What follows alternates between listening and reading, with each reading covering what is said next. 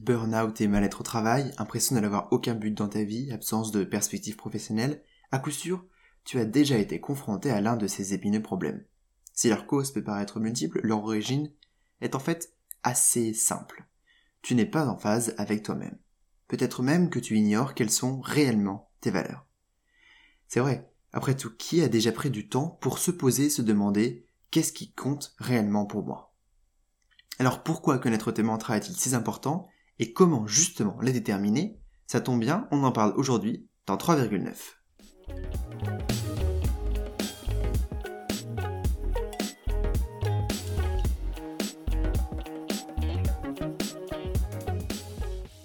Alors bienvenue dans ce nouvel épisode de 3,9. Aujourd'hui, tu l'as compris, on va parler des valeurs, de ces valeurs, de, des tes valeurs en fait. Et on va se demander pourquoi connaître ces valeurs doit être ta priorité. Et ensuite, on verra ensemble comment justement connaître tes valeurs? Alors tout d'abord, pourquoi connaître tes valeurs, ça doit être une priorité pour toi La première raison à cela, c'est pour te définir face à la société. Quand on te demande qu'est-ce que réussir ta vie, tes premières réponses, c'est probablement celle-ci. Être employé avec un CDI, recevoir chaque mois sur son compte en banque un salaire conséquent, être marié, posséder une maison individuelle avec un beau jardin, etc. Ok. Mais ces réponses, est-ce qu'elles sont vraiment les tiennes? Toi et moi, on est bercés dans une société de consommation depuis notre naissance. Cette société, elle a ses codes, elle a ses normes, et cela inclut aussi ce que nous appelons entre guillemets la réussite. Les réponses que tu as formulées, ce sont surtout les critères de jugement que nous utilisons nous-mêmes pour qualifier la réussite des uns et des autres. D'ailleurs, dans d'autres cultures, ces critères de réussite, ils sont complètement différents. Alors, quels que soient les codes de cette société, qui a dit qu'ils devaient s'appliquer à toi? Tu es libre de choisir ce que tu considères comme des réussites et de déterminer ce qui compte vraiment pour toi. Faire tes propres choix, c'est la meilleure façon de t'affirmer et de te définir par rapport à la société. Au-delà de cette question de définition de toi-même, c'est aussi important pour ta santé mentale. Lorsqu'on parle de burn-out, on pense d'abord à une surcharge de travail. Pourtant, une étude qui a été publiée en 2016 a montré que la perte de sens était en fait une des causes majeures de burn-out. Ça veut dire que c'est l'écart perçu entre tes valeurs personnelles et ta situation professionnelle qui entraîne une souffrance psychologique qui est souvent très importante. La première étape pour résoudre ce problème, ou pour au mieux l'éviter, c'est de savoir ce qui compte vraiment pour toi. C'est comme cela que tu pourras identifier les divergences à l'origine de tes souffrances et les corriger. Au-delà de ta santé mentale, connaître tes valeurs c'est aussi essentiel pour te guider au quotidien et pour faire les meilleurs choix. En effet, c'est avoir à ta disposition la plus précise des boussoles. C'est ta meilleure amie pour prendre les décisions de tous les jours comme celles qui sont les plus importantes. Ainsi, lorsque tu seras confronté à plusieurs choix, tu pourras choisir celui qui te correspond vraiment, celui qui correspond le mieux à tes valeurs, avec l'assurance que ce choix sera le meilleur pour toi. Un exemple très simple, et pourtant si problématique pour nous, c'est de définir ton orientation professionnelle. C'est souvent un casse-tête. Quel métier faire parmi tous ces métiers qui existent? Et lequel te correspondra vraiment? Comment le savoir à l'avance? Là encore, tes valeurs seront ta boussole, qui te permettra de t'orienter, et cette fois-ci, littéralement. Pendant de nombreuses années, j'ai souhaité devenir enseignant-chercheur, car mes deux valeurs étaient les suivantes, apprendre et transmettre. Passionné par les sciences, ce métier, il correspondait parfaitement à ma boussole. En trouvant tes valeurs, il te sera beaucoup plus simple de savoir dans quel métier et dans quel projet personnel tu vas pouvoir t'épanouir. Au final, on a tous envie de faire ce qui compte le plus à nos yeux. Guider ta vie vers tes valeurs, c'est l'assurance de suivre une route qui te convienne vraiment.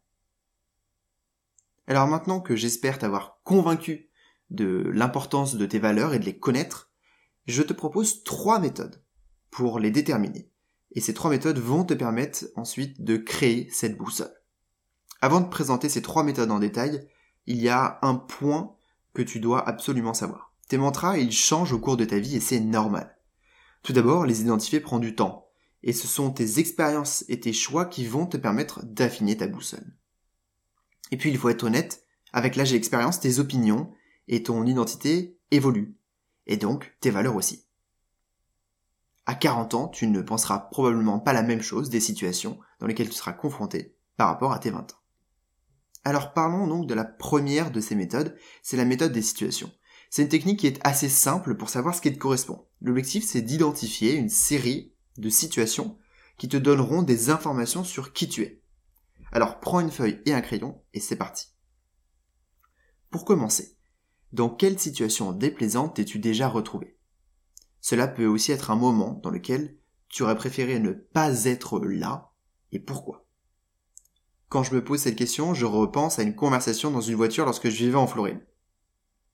J'étais entouré d'étudiants qui étaient en faculté de médecine aux États-Unis et en fait ils réfléchissaient à la spécialité qu'ils allaient sélectionner euh, dans les années euh, à venir. Et j'ai été choqué de voir que leur seule motivation c'était de maximiser leurs revenus en minimisant le temps et la pénibilité du travail. Moi qui étais prêt à devenir chercheur pour la beauté de la science, quitte à travailler des dizaines d'heures par semaine avec un salaire bien faible, j'étais choqué. J'avais qu'une hâte que la conversation passe à autre chose. Cette situation, elle m'a permis de mettre en évidence quelque chose d'évident pour moi. Je ne ferai pas un métier pour la fiche de paie à la fin du mois. Alors, la question, elle est valable pour toi. À quel moment est-ce que tu aurais préféré être ailleurs et pourquoi?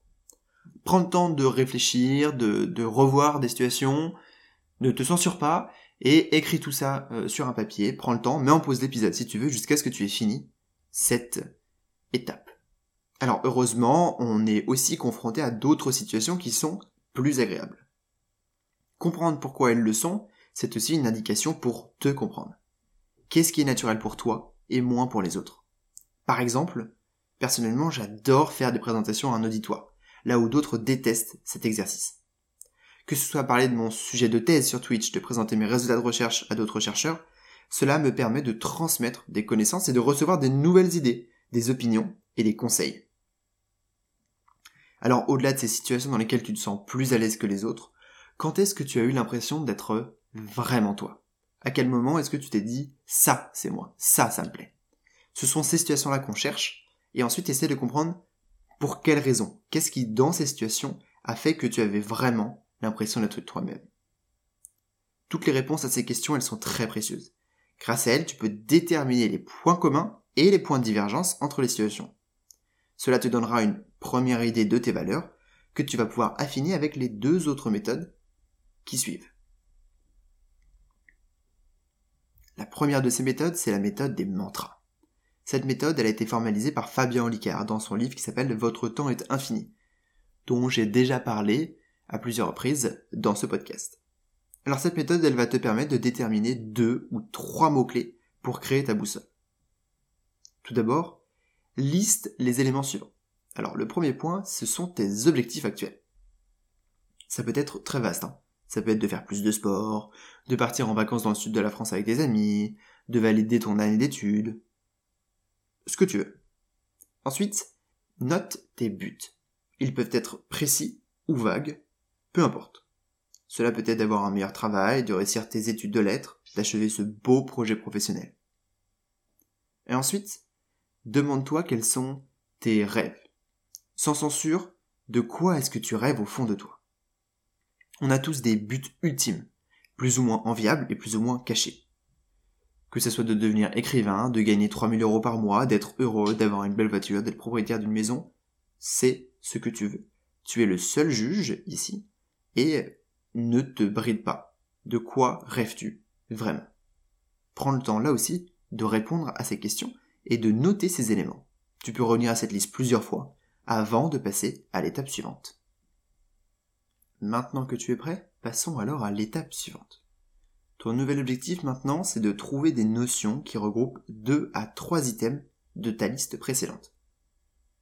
Imaginons. Un de tes objectifs actuels, c'est de faire plus de sport. Et un de tes rêves, c'est de courir un marathon. Dans ce cas-là, la notion un corps sain les regroupe.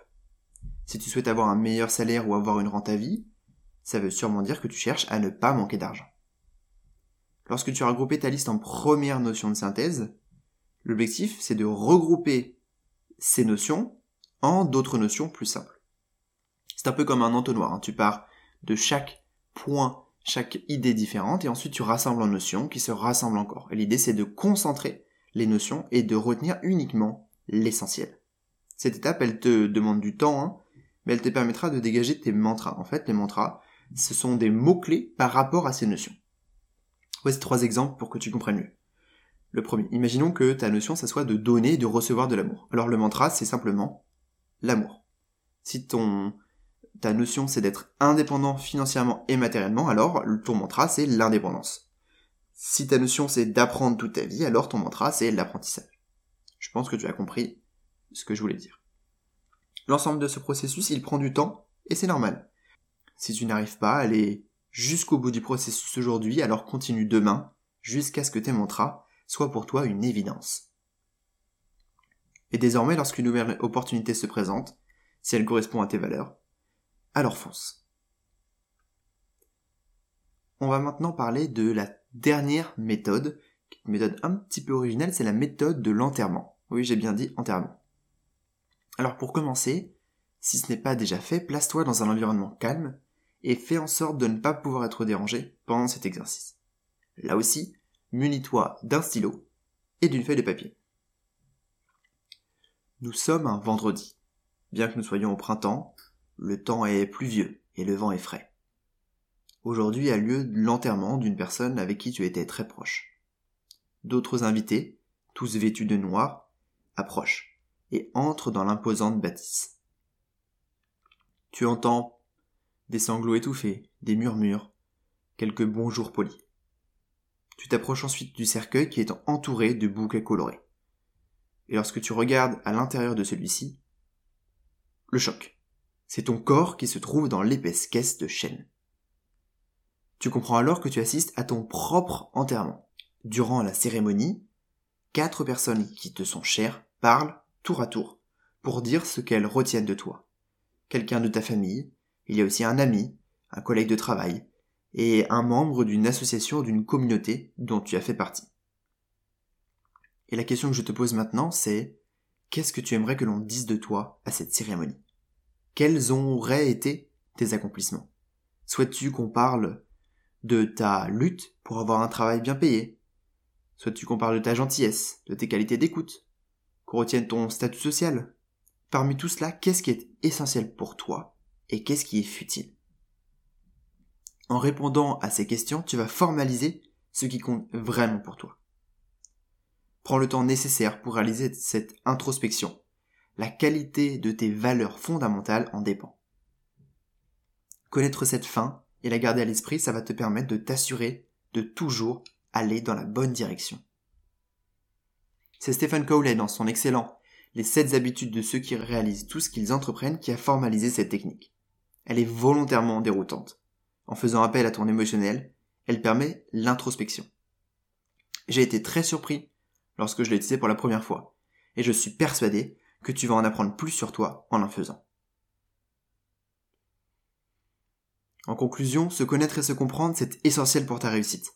Ces exercices, même s'ils sont un peu déroutants, ils te permettront de découvrir tes mantras, tes valeurs, bref, ce qui compte vraiment pour toi.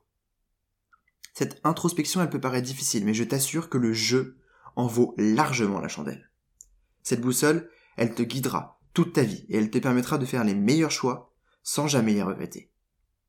La vie est une aventure incroyable, une fois qu'on sait dans quelle direction aller. Merci d'avoir écouté cet épisode de 3,9. C'est tout pour aujourd'hui. J'espère qu'il t'a plu. Si c'est le cas, euh, eh bien, tu peux noter ce podcast sur ton application, tu peux en parler à tes proches et tu peux également me rejoindre sur Twitter et sur Instagram. Tous les liens vers les euh, livres dont j'ai parlé aujourd'hui sont en description. Tu trouveras également le lien vers mon site internet smartjeune.com. Si ce n'est pas déjà fait, tu peux également réécouter tous les épisodes précédents qui sont disponibles sur toutes les plateformes de podcast. Alors maintenant, je te dis à bientôt pour le prochain épisode de 3,9.